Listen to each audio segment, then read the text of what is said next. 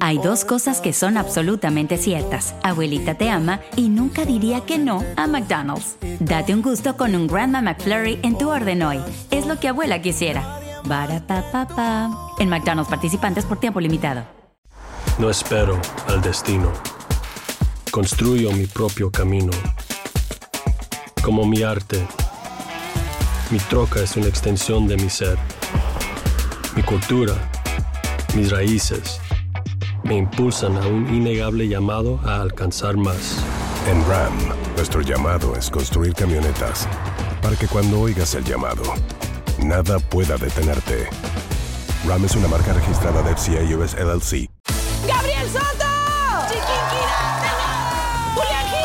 Esto es Cero Ruido VIP. Tus artistas favoritos participan en este juego donde no pueden hacer ruido. Yo soy bien competitivo. ¿Te habían invitado alguna vez a un programa a no hacer ruido?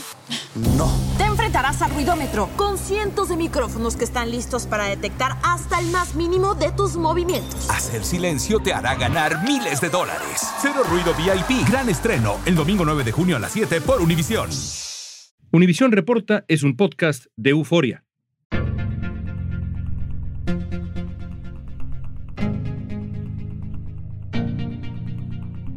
En la vida de un periodista hay entrevistas que marcan el camino, entrevistas que son memorables, que se quedan ya ahí para el recuerdo. Esta es una de esas entrevistas. Más de 20.000 personas han denunciado abusos de miembros de la Iglesia Católica de Estados Unidos desde 1950 y más de 7.000 miembros de la Iglesia han sido denunciados, esto según la base de datos de bishopaccountability.org, una organización que se ha dedicado a documentar todos estos casos tan repugnantes de abuso. Solo este año, las fiscalías allá en eh, Illinois y en Maryland informaron que investigan a decenas de sacerdotes y miembros de la iglesia por el abuso de más de 2.600 menores, porque en su mayoría estamos hablando de niños. Hoy vamos a conocer el testimonio de una mujer que durante su adolescencia sufrió el abuso de alguien en quien ella y su familia confiaban plenamente, el sacerdote de su parroquia. Es una historia difícil de escuchar, pero es una historia tremendamente importante. Hoy es lunes 24 de julio, soy León Krause, esto es Univisión Reporta.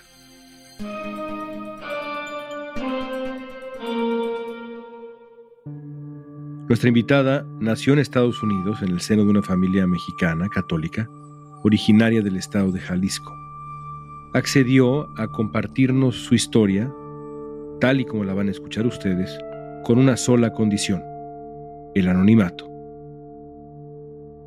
Yo sé que me has pedido que omitamos tu nombre, así que lo haremos de esa manera. ¿Dónde creciste?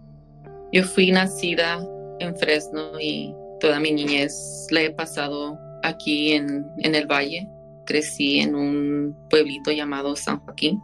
Ahí viví mi niñez hasta que terminé la secundaria y después de, de casarme pues me mudé, pero mi niñez fue allí en el pueblito llamado San Joaquín. ¿Cómo eran tus padres, tu familia? Mis padres eran unos padres maravillosos para mí. Desafortunadamente mi padre y mi madre ya no viven. Mi padre era una persona tan importante en mi vida.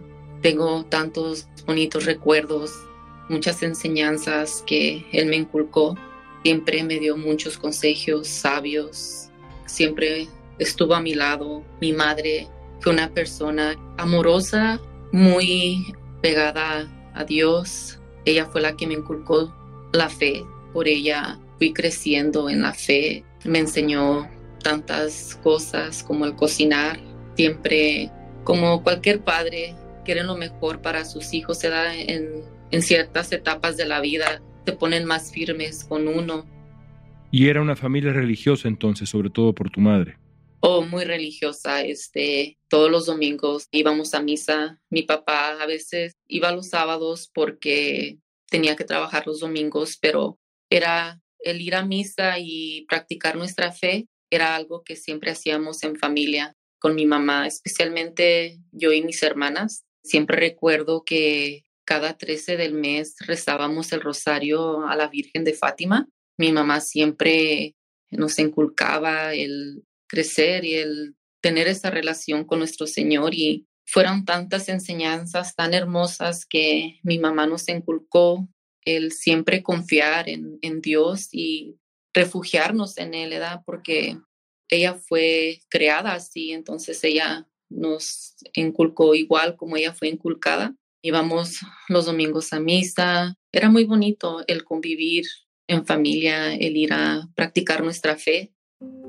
El padre de nuestra entrevistada se dedicaba a la agricultura en California, mientras que su madre solo podía tomar trabajos temporales para poder cuidar a sus hijos. En la parroquia local cambiaban de sacerdote con frecuencia.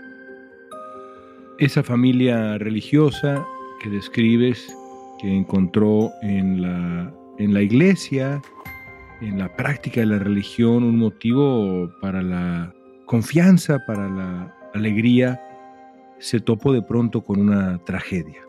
¿Cómo conociste tú al padre Flores? Wow. Este, solamente con escuchar ese nombre me causa tanto, tanto coraje. Yo llegué a conocer al, padre Flores a través de ir a misa, ¿da? yo iba a misa con mi mamá. Era una cosa que mi mamá siempre nos decía, hijos, a los padres, a los sacerdotes siempre se les respetan. Y siempre tenía yo esa imagen de, los sacerdotes de que les respetaba un saludo, buenas tardes o buenos días, cualquier hora que era que fuéramos a misa. Pero yo llegué a conocer al Padre Flores yendo a misa los domingos. Pero luego se fue construyendo una relación antes de que comenzara el abuso. ¿Cómo era esa relación entre este hombre y tú? cómo se fue construyendo la confianza que evidentemente, como todos los depredadores, él tuvo que ir construyendo para ganarse tu cercanía. ¿Cómo era la relación? Fíjate, León, y disculpa si en algún momento me aquebranto. No tienes que ofrecer ninguna disculpa. Yo desde niña era muy alegre, deportivo, me gustaban mucho los deportes, entonces yo a veces no pasaba mucho tiempo con mi mamá porque yo me la pasaba ocupada en mis deportes. Y una vez mi mamá dijo, ella comentaba porque decía que, oh, el sacerdote muy amable, siempre ayudando a la gente, tiene buenos modales, quiere ayudar a la gente en diferentes maneras. Yo siempre decía a mi mamá, oh, está bien. Yo no le daba importancia. Este, yo nunca tuve así un, que digas, una relación de amistad con él así, no.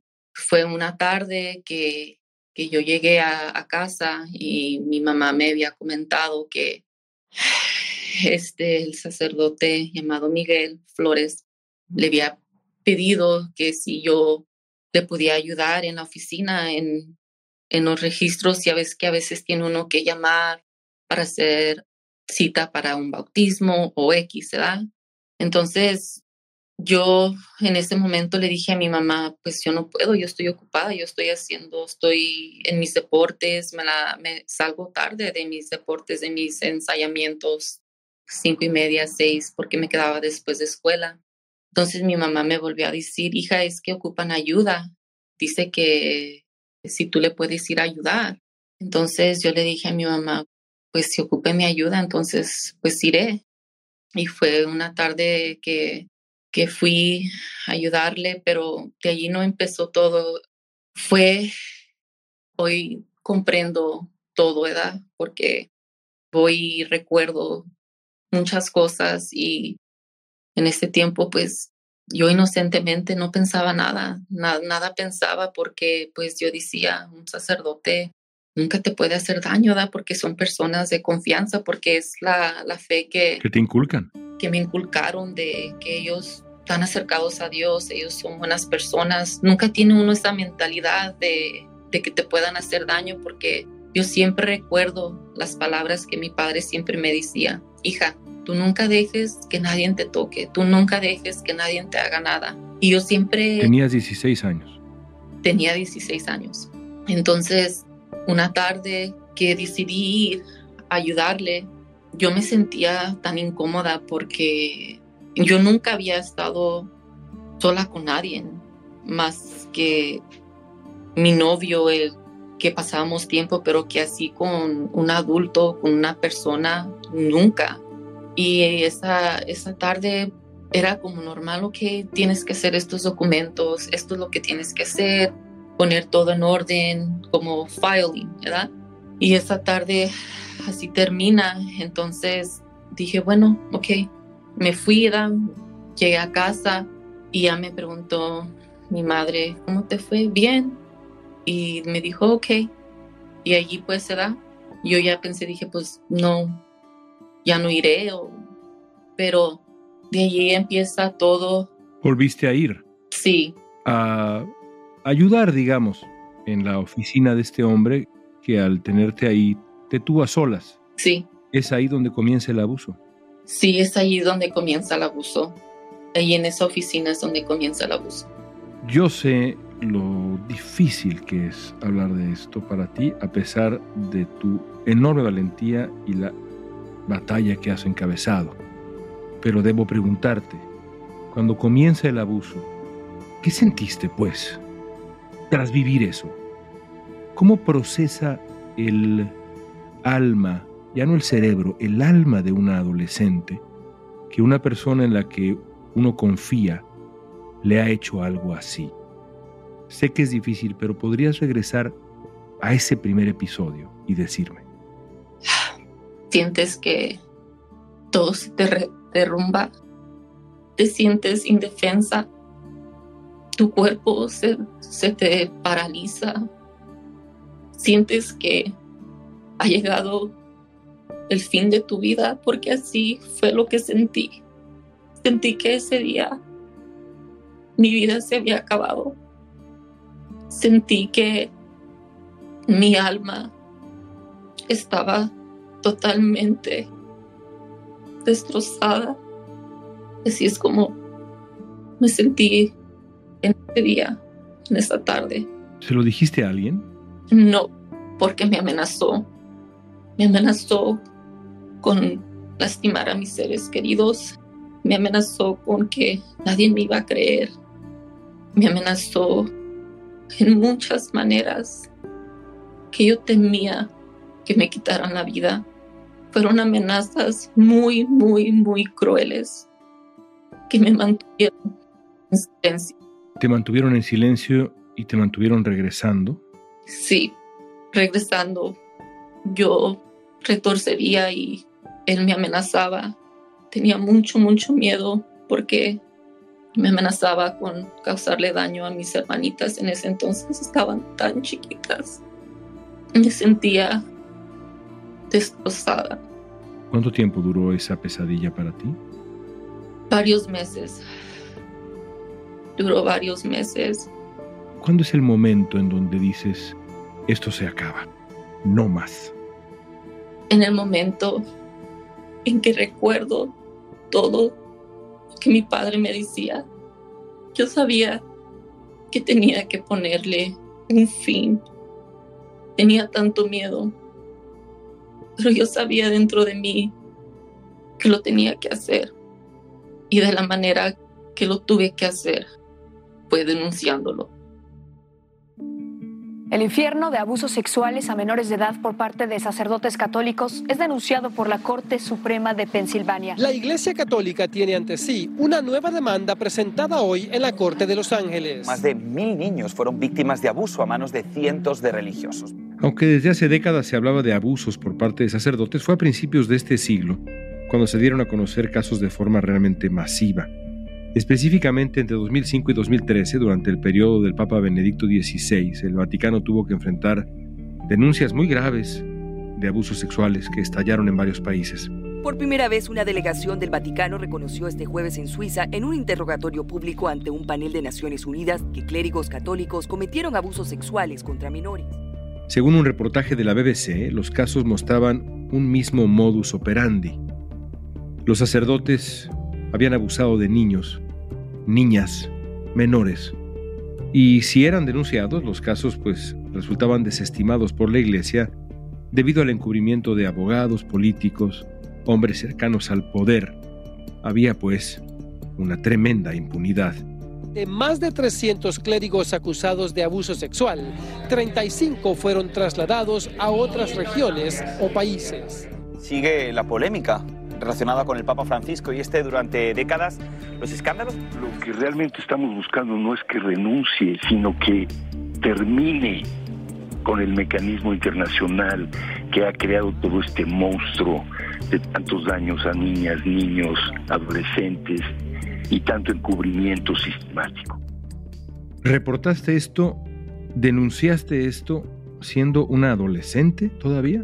Sí, tenía 16 años. Muy pocos jóvenes, por no hablar de adultos, encuentran la fuerza para denunciar este tipo de abuso. ¿Cómo encontraste la fuerza? La encontré una noche que sentí, esto a mí me, me parte el alma decirlo, pero es cierto, quise quitarme la vida. Pero siempre estuvo esa voz en mí que me decía que no. Y esa noche, me acuerdo, estaba en el baño, estaba llorando. Y en ese momento me habla mi novio y me pregunta qué, qué, estaba pasando. Y ya no pude más. Y le, le dije que él estaba abusando de mí y que lo quería denunciar. Y así fue. Y eh, esa misma noche lo denuncié. Ante las autoridades. Tu novio de aquel tiempo, esposo el día de hoy, reaccionó ante esta noticia apoyándote? Sí, sí me apoyó él y una tía me llevaron a denunciarlo y me dijeron, me dijo su tía, ¿estás segura? Le dije que sí, porque era la única manera que iba a parar este abuso, León. Cuando lo denunciaste y decides dar ese paso, imagino yo que también tuviste que asumir las consecuencias de que se sabría. ¿Le dijiste entonces a tu madre? Sí, le dije esa noche que estaba en shock. No lo podía creer, porque confió en esta persona que se hacía pasar por buena persona y estaba destrozada. No lo podía creer. Pero en ese entonces mi padre estaba enfermo. Él ya no sabía nada. Fue algo muy, muy doloroso para mi madre. ¿Se sintió culpable ella en algún momento de haberte acercado tanto a la iglesia o a esa iglesia o a ese hombre? No culpable de inculcarnos la fe, pero de haberle tenido tanta confianza. En privado ustedes o más allá del proceso legal, ¿alguna vez confrontaron a este hombre? Nunca. Nunca. Se dio un proceso legal, ¿cierto? Exactamente. Y un jurado lo absolvió. Así es, desafortunadamente. No te voy a preguntar cómo lo explicas porque tú no eres experta en ese proceso, pero sí te puedo preguntar qué sentiste. Imagínate una jovencita de 16 años en un jurado frente a un juez, al jurado, a esa persona que me causó tanto daño y al abogado que lo estaba defendiendo. Imagínate tú, esa jovencita de 16 años, frente a tantos adultos indefensa, fui tan atacada, humillada. Incluso el abogado fue una persona tan cruel que me gritaba. Incluso el juez le tuvo que decir que parara de, gritarme porque yo me, yo me la pasaba llorando.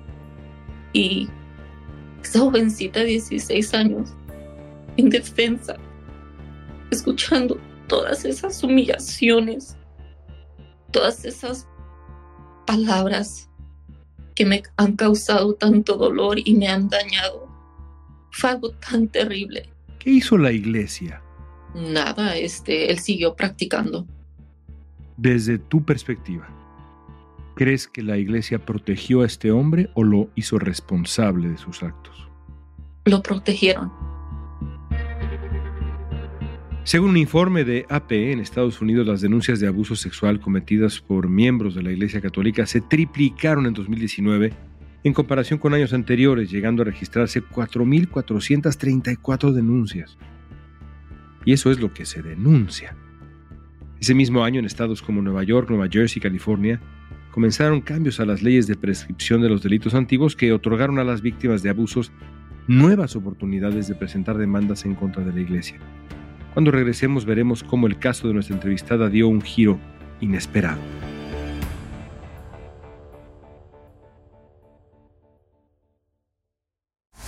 Tal amigos? Soy Sandarti y quiero invitarlos a mi nuevo gran show llamado Cash, el peso del dinero. Yo seré el conductor. Aquí están sus cuatro posibles respuestas, pero tendré como capitanes a Doña Lucha y Albertano. Ustedes van a tener que jugar debajo de esas cajas. Si responden bien, no corren ningún peligro. Pero si llegan a fallar, quedarían inevitablemente aplastados. El nuevo Game Show. Cash, el peso del dinero. A partir del domingo 9 de junio a las 8. Por Univisión. Los antecedentes como nombres, fechas de acusaciones y otros detalles de abuso sexual por parte de sacerdotes y otros miembros de la iglesia ya no pueden ser protegidos por las diócesis en California. En octubre de 2019, en California se promulgó una ley que permitió que los sobrevivientes de abusos sexuales infantiles ocurridos hace décadas ya pudieran denunciarlos sin importar cuándo ocurrieron los hechos ni la edad que tenían las víctimas. Entonces, personas que pueden declarar abusos que ocurrieron hace 30, 40, 50, 60 años, entonces lo pueden hacer y se pueden, y se pueden acercar. A partir de entonces comenzó una ola de denuncias y demandas por casos de abuso sexual en el estado que involucran a las diócesis y arquidiócesis de Los Ángeles, San Francisco, San José, Oakland, Fresno y otras más. La Arquidiócesis de Los Ángeles encabeza la lista con más de 350 casos de abuso sexual reportados voluntariamente al público. La diócesis de Oakland anunció esta semana que se acogerá a la bancarrota luego de las más de 330 demandas que está enfrentando por casos de abuso sexual por parte de sacerdotes.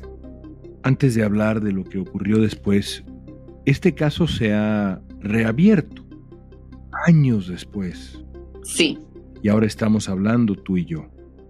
¿Qué nueva evidencia surgió que tuvo esta consecuencia, que el caso se reabriera? Sí, León. Pues el año 2019, el mes de junio, la diócesis me estaba buscando en el teléfono que tenían, no sé, en record, en, hablaron al que era el número de teléfono de mi madre. Mi mamá les dijo que ya no vivía ahí pero que podía tomar un mensaje y me lo podía dar. Entonces mi mamá me dio el mensaje de que la diócesis me había hablado y que querían hablar conmigo. Me dio el número de teléfono para hablarles. Pasaron unos días y yo decía, ¿por qué me están llamando? Entonces tomé la decisión de regresarles el mensaje y cuando se lo regresé, la secretaria bueno, pues claro, contestó y pregunté por la persona que me había contactado y ella al saber que, quién era yo, me empezó a hablar porque la que me había llamado para platicar conmigo no estaba disponible. Entonces me empezó a decir, te estamos llamando para, para pedirte perdón por lo que pasó hace años. En ese tiempo no te dimos el apoyo pero ahora queremos ayudarte, te queremos dar ese apoyo. Y yo me quedé en shock. Yo dije, después de tantos años me están llamando, ¿cómo se atreven a llamarme? ¿Cuántos años después? Fueron 17 años después, 17. Y me dijo que, que una tercera persona había ido a decir que lo que había sucedido hace años conmigo era cierto. Y yo le contesté, hace años yo denuncié a esta persona y lo dieron inocente. Y ahora me hablan para pedirme perdón. Yo sentí en ese momento tanto coraje. Al revivir todo de nuevo, todo reviví de nuevo, me dijo en ese entonces que el obispo el que está encargado en este momento, quería hablar conmigo. Si podía hacer una cita para hablar con él, que porque él quería hablar conmigo. Y le dije que yo le dejaba saber, pero que por, por lo tanto no me buscaran, no me volvieran a llamar, que yo les hablaría si quería tener ese encontramiento con el, con el obispo. ¿Y lo viste? No. Tomé la decisión de no hacer esa cita y empecé a buscar un abogado. Y así estamos en este momento. ¿Hay fecha para un juicio nuevo? ¿Cuál es el proceso en este instante? ¿Se puede?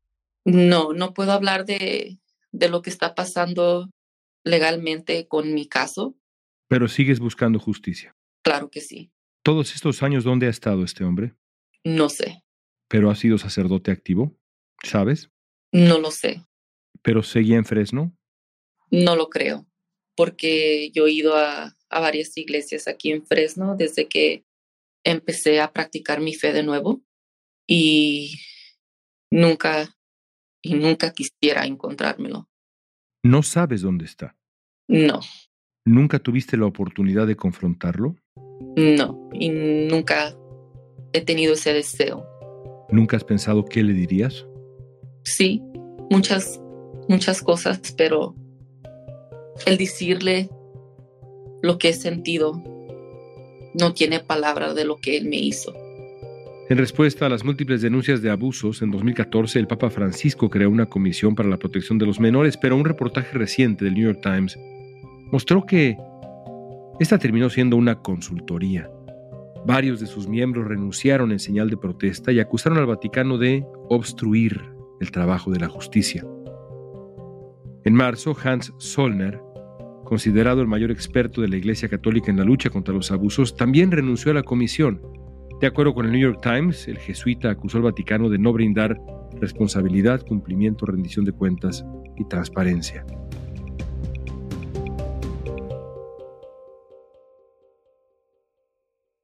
¿Qué te hizo el abuso? ¿Cómo te cambió como persona?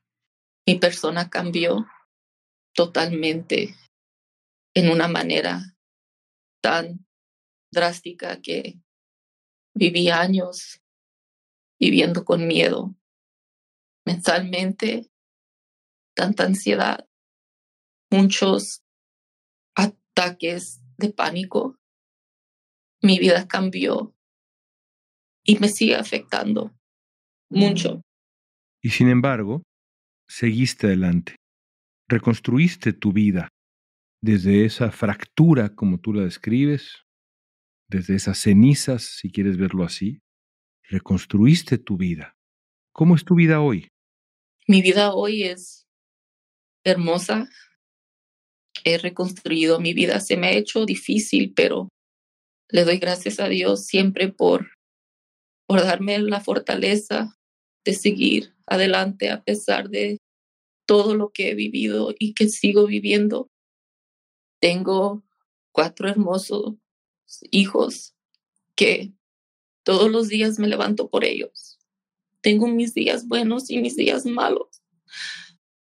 Tengo una hija que tiene mi edad de cuando ocurrió el abuso y no me puedo imaginar que algo así le pasara a mi hija. Tengo un esposo maravilloso que siempre me ha apoyado. Mis hijos que son mi pilar. ¿Eres una mujer religiosa? Mencionas a Dios. Muy, muy religiosa, León. Este, a pesar de lo que me sucedió, claro que dejé de ir a misa. Claro que dejé de practicar un poco mi religión porque mi fe nunca, mi fe y mi religión con Dios nunca. Pero el ir a, a misa todos los domingos, claro que sí dejé de ir. Claro que sí, porque era tan difícil entrar a una parroquia donde yo me sentía feliz, me sentía alegre de ir a recibir a nuestro Señor, a escuchar la palabra de Dios. Y cuando tomó la decisión de regresar, era el bloquear lo que me había pasado por ese momento, pero era imposible. Pero mi fe es muy grande y aún a pesar de todo lo que he vivido y todo lo que las personas que son encargadas de la iglesia en ese entonces que me causaron tanto daño, he seguido firme en mi religión. Hay una tasa de denuncias extremadamente baja entre los hispanos. Es algo que nos compartía en su momento tu abogado, que es experto en, estos, en este tipo de casos y, y la evidencia está ahí. Esta tasa de denuncias extremadamente baja puede deberse al temor. Tú tenías 16 años, un mundo de adultos en tu contra, como has escrito, y lo hiciste. ¿Qué mensaje le das hoy a las víctimas que quizá no están escuchando? Víctimas que lo fueron o víctimas que lo están siendo de abuso. Que no tengan miedo, que no tengan miedo de decir, que han sido abusados o abusadas, porque también hay jovencitos que lo son, que no vivan en silencio como yo.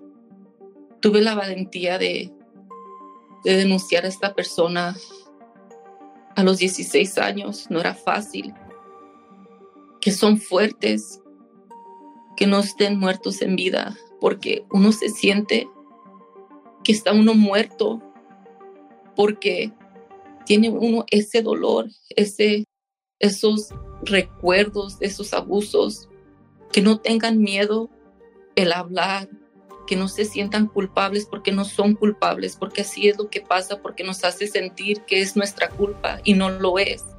Somos inocentes, se aprovechan de que somos jovencitos, jovencitas y que el miedo no nos va a permitir. Y así pasa, León, pasa de que nos llenan de miedo y nos quedamos en silencio por el temor de que nos hagan algo o que le hagan algo a nuestros seres queridos, así como a mí me amenazaban. Que no tengan miedo, que sean fuertes y que crean en ellos mismos, que, que pongan un fin a lo que han vivido, porque un abuso te cambia tu vida definitivamente. Y es difícil el hablar de que fue uno abusado, pero uno tiene que hablar eso para poder sanar, para poder seguir viviendo, porque desafortunadamente hay tantos jovencitos inocentes que se quitan la vida por un abuso o porque no les creen, porque yo fui esa jovencita que trató de quitarse su vida tres veces y le doy gracias a Dios que no lo hice que hablen, que ya no estén en silencio. Gracias por tu tiempo. Gracias por esta conversación. Gracias a ti, León, por tomar tu tiempo para esta entrevista que fue algo muy importante en mi vida. El darle voz a esa jovencita de 16 años que no lo tuvo en ese entonces, que ahora sí la tengo y que sigo firme y seguiré firme porque aquí no paro. Seguiré adelante y seguiré ayudando y apoyando a muchos jóvenes o adultos al que no tengan miedo a salir y hablar de que fueron abusados, porque todos tenemos el derecho de tener una voz y de hablar de lo que nos ha sucedido, porque es tristemente, pero sigue el abuso y tenemos que llegar a un punto de que llegue su fin, especialmente en nuestra cultura y en nuestra religión. Gracias de nuevo.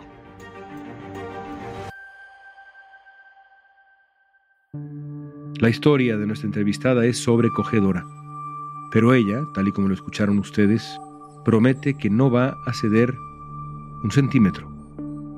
Quiere justicia. La quiere para ella y para la adolescente que fue cuando comenzó esa pesadilla la quiere para su esposo que la ha apoyado, la quiere para su familia y la quiere para todas aquellas víctimas, quizá algunas de ellas que nos están escuchando en este momento, que tal vez tienen miedo a denunciar. Esta pregunta es para ti, una pregunta típica de Univisión Reporta cuando tenemos una entrevista de esta naturaleza. ¿Qué sientes al haber concluido la historia de nuestra entrevistada? Usa la etiqueta Univisión Reporta en redes sociales. Danos tu opinión en Facebook, Instagram, Twitter o TikTok.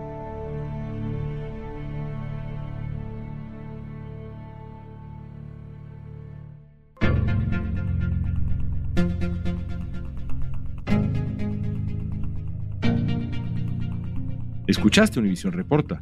Si te gustó este episodio, síguenos, compártelo con otros.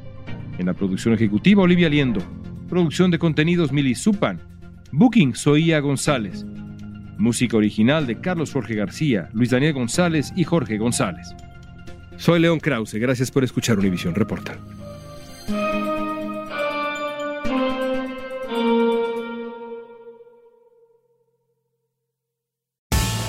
Tres ganadores. Cada uno de ellos se ha ganado 200 millones de pesos. A la familia Pérez, Uriarte y Ortiz se les cumple el sueño. Prométeme que el dinero nunca te va a cambiar. Te juro que siempre voy a ser ese hombre del que tú te enamoraste. Pero con la suerte, también llegan los problemas. Lástima que van a perderlo todo. Golpe de suerte, de lunes a viernes a las 8 por Univisión.